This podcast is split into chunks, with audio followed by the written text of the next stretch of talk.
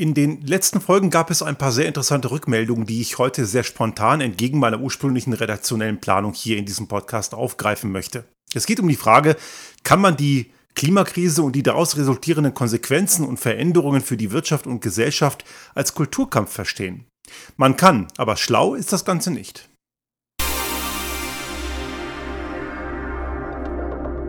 Der Restart Thinking Podcast. Ideen und Lösungen für die Transformation der Wirtschaft und Gesellschaft für das 21. Jahrhundert.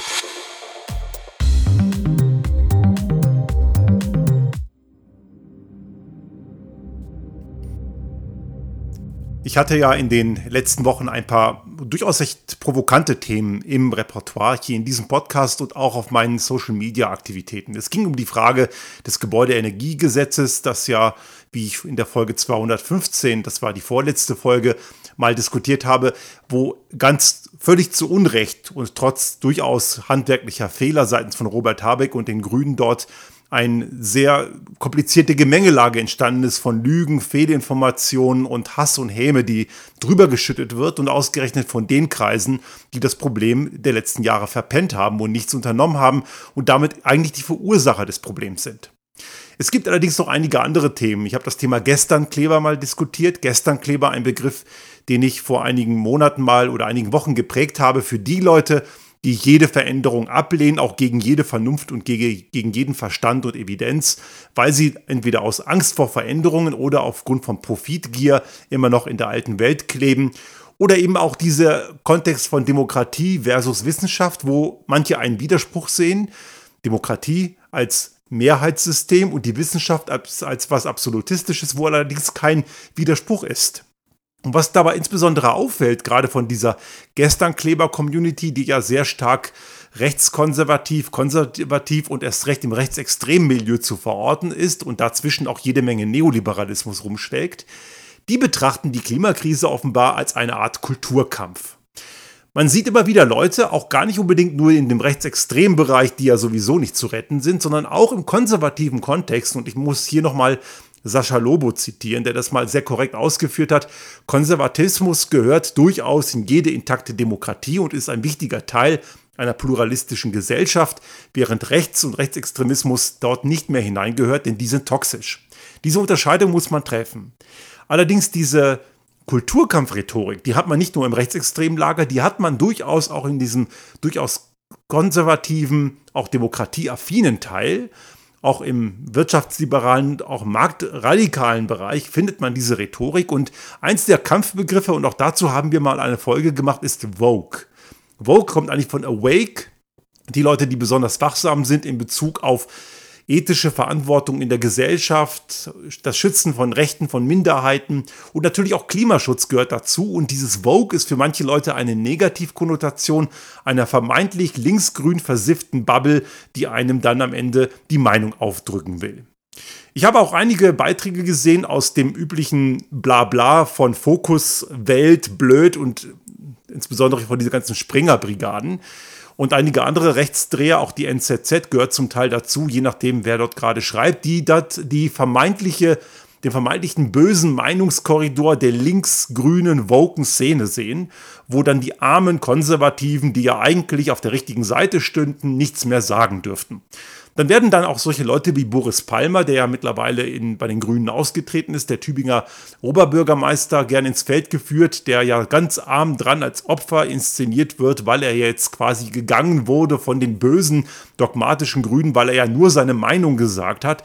Ist natürlich vollkommener Quatsch. Der hat sich mehrfach rassistisch geäußert und hat dummes Zeug erzählt.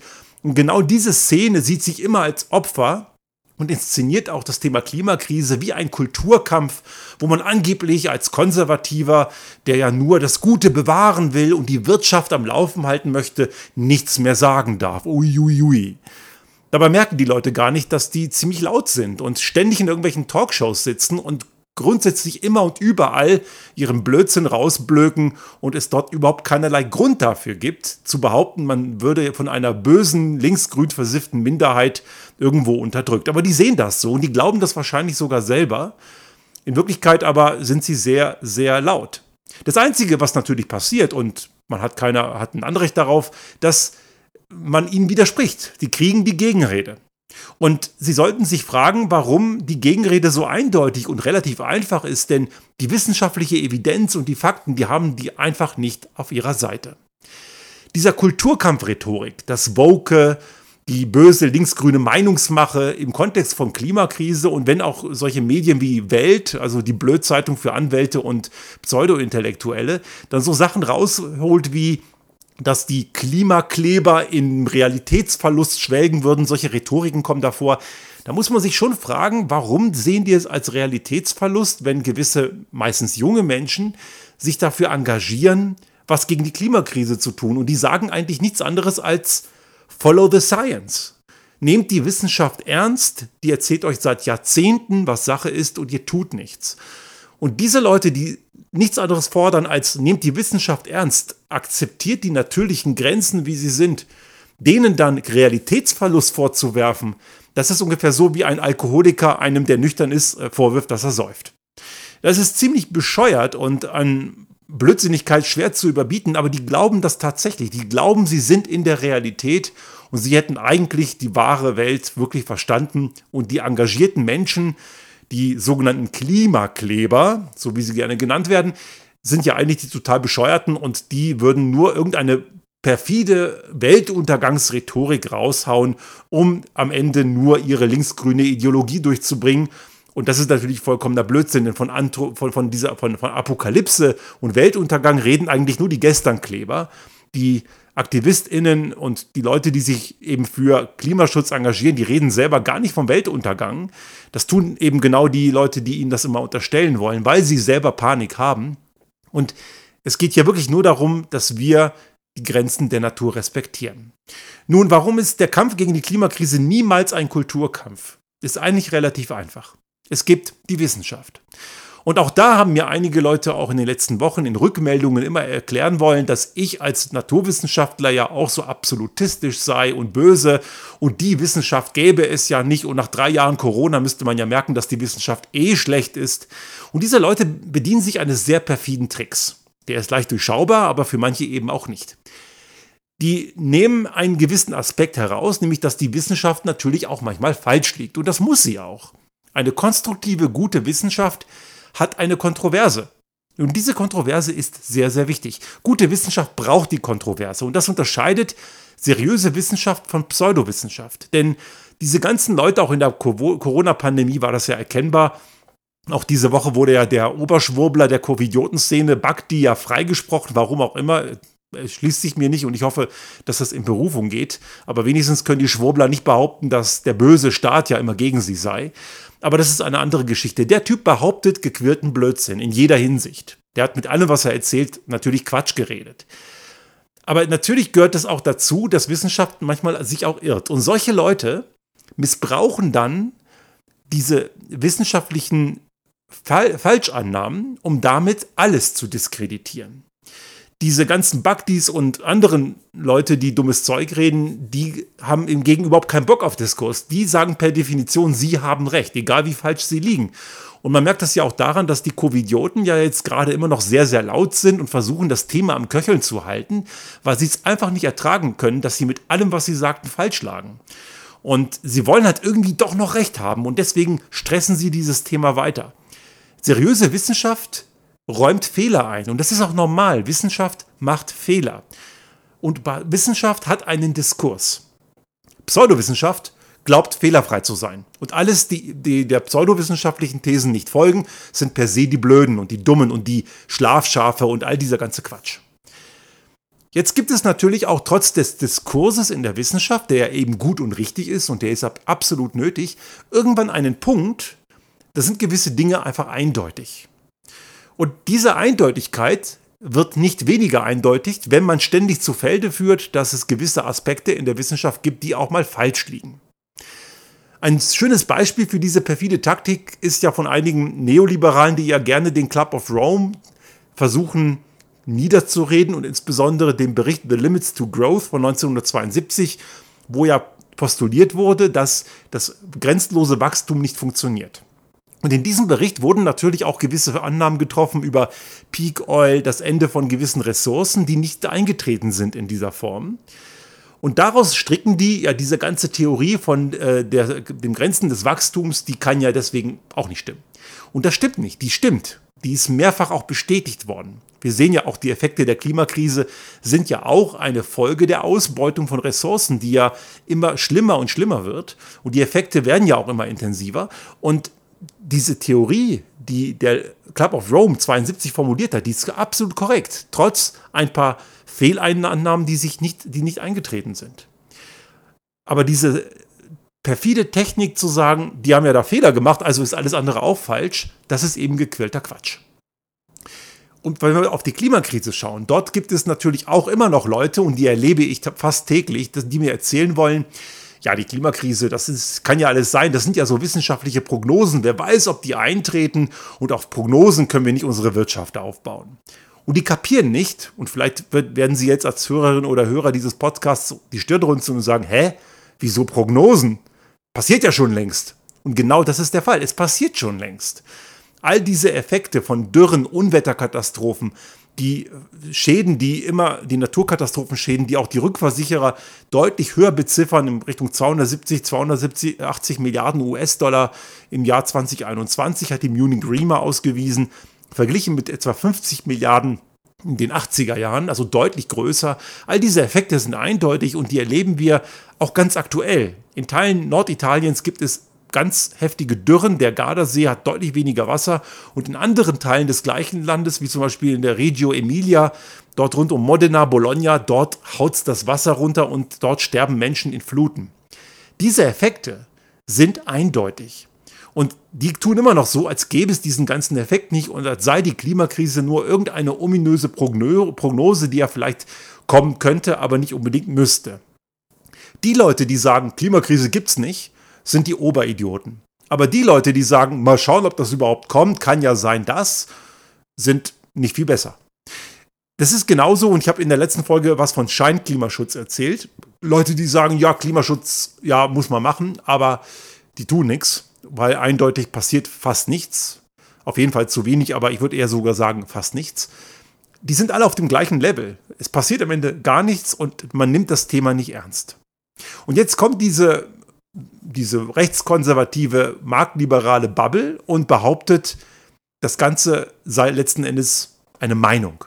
Und die versuchen das Ganze wie so einen Kulturkampf zu inszenieren, indem sie sagen, ja, die Klimaschützerinnen und Klimaschützer, nein, die sagen nur Klimaschützer, weil Gendern ist ja Vogue, geht ja gar nicht. Und wer gendert, ist auf jeden Fall schon mal Vogue, also falsch. Klimaschutz ernst nehmen brauchen wir auch nicht, weil die Wirtschaft ist wichtiger. Auch ein Widerspruch, den wer den noch aufbaut, hat einige Schüsse nicht gehört. Äh, auch andere Dinge wie Schutz von Minderheiten, scheißegal, Hauptsache ich kriege meinen Egoismus und Rasen ist Freiheit. Naja, eh klar. All diese Dinge, und auch das hat man bei diesem Gebäudeenergiegesetz gesehen, wo dann auch völlig abstruse Fehlinformationen rauskommen, wie Robert Habeck will bestimmen, wie es bei uns im Heizungskeller aussieht. Stimmt gar nicht. Und ich will weiter aber mit Gas heizen. Ja, wenn du einen Weg findest, dass es über 65% erneuerbar ist, kannst du es ja machen. Du musst es nur irgendwie hinkriegen. Also Technologie auf dem Markt, sieh mal zu da werden also Sachen erzählt, die einfach nicht stimmen. Es müsse, es gäbe eine Wärmepumpenpflicht. Stimmt auch nicht. Haben wir letzte Woche drüber gesprochen. Also die inszenieren das Ganze wie so ein Kulturkampf. Die Linken, die bösen Linken, Woken, die uns hier unser Leben ruinieren wollen, die wollen unsere Freiheit kaputt machen. Und das sind die ganz Bösen, die uns hier einfach nur knechten wollen, weil, was auch immer, die wollen die Ökodiktatur. Und genau das ist ein Versuch, aus der eigenen Verpflichtung des Veränderns müssen scheinbar zu entkommen. Denn eine Meinung, eine, eine kulturelle Strömung, die kann man ablehnen. Ich kann sagen, ich möchte in dem Kulturkreis, fühle ich mich nicht wohl, ich möchte anders leben. Eine Meinung kann man ablehnen. Ich kann sagen, ich teile diese Meinung nicht, ich sehe das anders. Das kann man tun, das ist legitim. Aber wissenschaftliche Evidenz, die kann ich nicht ablehnen. Die ist, wie sie ist. Und das ist genau deren Problem. Die haben ein Problem, etwas anzuerkennen, was ihnen nicht gefällt. Und damit sie das scheinbar nicht tun müssen, konstruieren sie daraus eine Meinung, ein Kulturkampf. Das ganze Ding hat nur einen ganz fatalen Haken, und zwar für uns alle letzten Endes, denn die Natur und ihre Grenzen und die Physik dahinter sind keine Meinung. Die finden statt. Die sind, wie sie sind. Und es ist einfach ziemlich dumm und naiv, das nicht anzuerkennen, denn man kann dagegen am Ende nur verlieren. Und Ich habe diese Folge heute nochmal reingeschoben, weil mir diese Botschaft verdammt wichtig ist. Die Wissenschaft ist nur die Disziplin, die einem mitteilt, was evident ist. Wir können natürlich immer noch auch in den Bereichen, wo die Wissenschaft kontrovers ist, sollen und müssen wir weiter kontrovers sein. Aber dass die Klimakrise anthropogen ist und dass es dort eine Emissionserhöhung gibt und diese Emissionserhöhung zu einer Temperatur, zu einer globalen Temperaturerhöhung kommt und die zu mehr Naturkatastrophen führt, die unsere Wirtschaft und Gesellschaft massiv beeinträchtigen schon heute, das ist absolut eindeutig. Darüber brauchen wir nicht mehr irgendwelche kontroversen Diskussionen zu führen. Sollte jemand irgendwas finden, was dem widerspricht und man kann es reproduzierbar nachweisen, dann können wir gerne darüber reden. Müssen wir auch. Aber solange das nicht der Fall ist, ist das gesetzt, weil das, was wir beobachten, ist genau das, was ist. Das ist eindeutig sichtbar. Was wir natürlich in der Wissenschaft noch immer kontrovers diskutieren, sind so Fragen wie, wo sind die Kipppunkte? Wie interagieren die?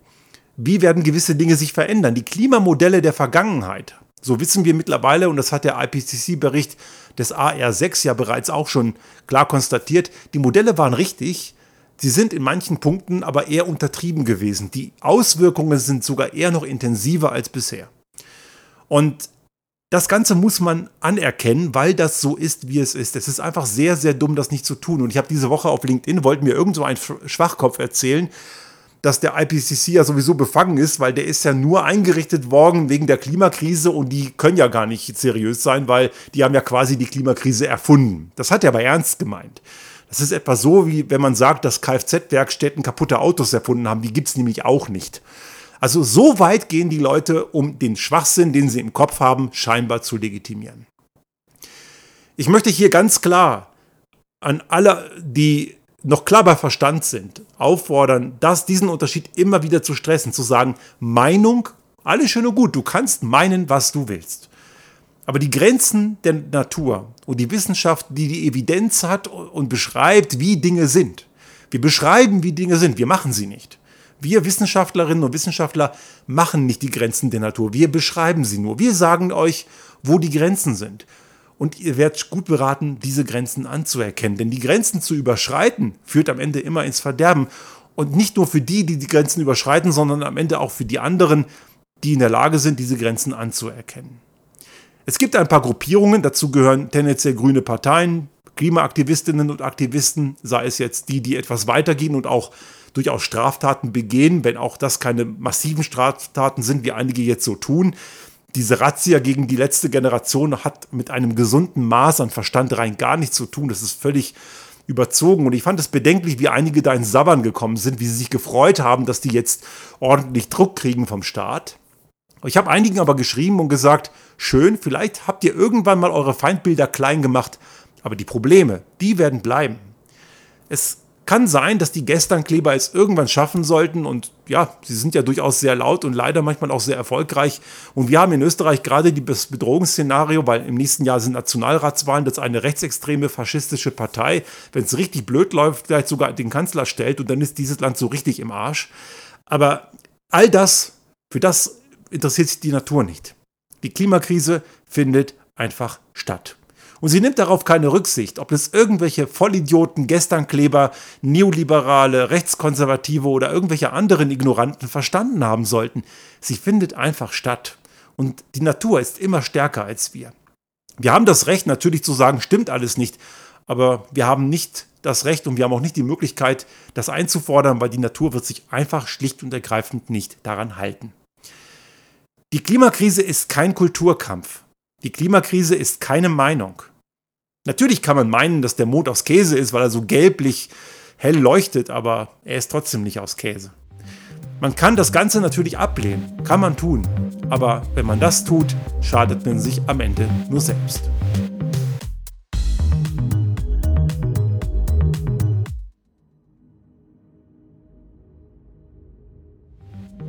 Sollte Ihnen unser Podcast gefallen haben und Sie auch künftig keine Folge verpassen wollen, dann abonnieren Sie uns einfach auf den gängigen Kanälen wie zum Beispiel iTunes, Spotify oder anderen Podcast-Hostern oder auch auf unserem YouTube-Kanal finden Sie immer mit dem einen Tag Verzögerung die aktuelle Folge unseres Restart Thinking Podcast und selbstverständlich freuen wir uns in Zeiten der Aufmerksamkeitsökonomie über das eine oder andere Like.